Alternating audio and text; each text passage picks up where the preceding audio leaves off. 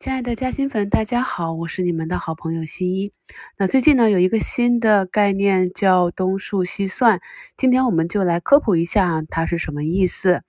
东数西算中的数呢，指的是数据；算呢，指的是算力，就是对数据的处理能力。我国西部地区资源充裕，特别是可再生资源非常的丰富，具备发展数据中心、承接东部算力需求的潜力。由于我国体制的优势啊，从全国的角度可以一体化布局，优化资源配置，提升资源使用的效率。要知道，在西方国家，他们每个地区都是有独立的制度啊，很难以像我们中国这样去整体调配。它有点像我们之前的南水北调啊，西电东输啊。但是呢，有机构和专家估算说，东数西算的工程每年投资体量会达到几千亿元，产业拉动的效应非常高啊，达到八倍。那这也是远超前面两个项目的。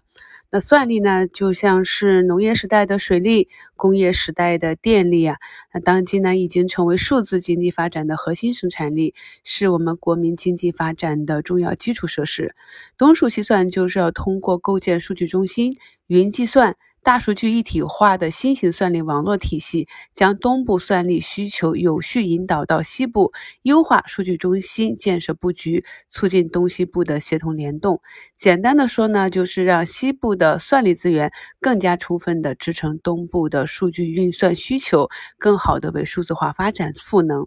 那我国呢，一共有八个国家算力枢纽节点，十个国家数据中心集群。那它们分别是张家口集群、长三角生态绿色一体化发展示范区集群、芜湖集群、韶关集群、天府集群、重庆集群、贵安集群和林格尔集群、庆阳集群、中卫集群。那今天呢，这个板块也是掀起了涨停潮，像一米康、首都在线啊，都是百分之二十的大涨；像奥飞数据、宁波建工、浙大新网这些啊，都是集体的涨停。我们从申万宏源的机构研报来看，那这个方向的布局呢，可以注重以下三个方向：第一，就是对 IDC 产业链，意味着分类啊、分级发展。数算兼备，聚焦头部专业厂商。第二呢，就是对设备产业链，意味着这个需求呢将持续的增长。这个是二零二零年以来流量主线逻辑的强化。第三呢，就是运营商啊，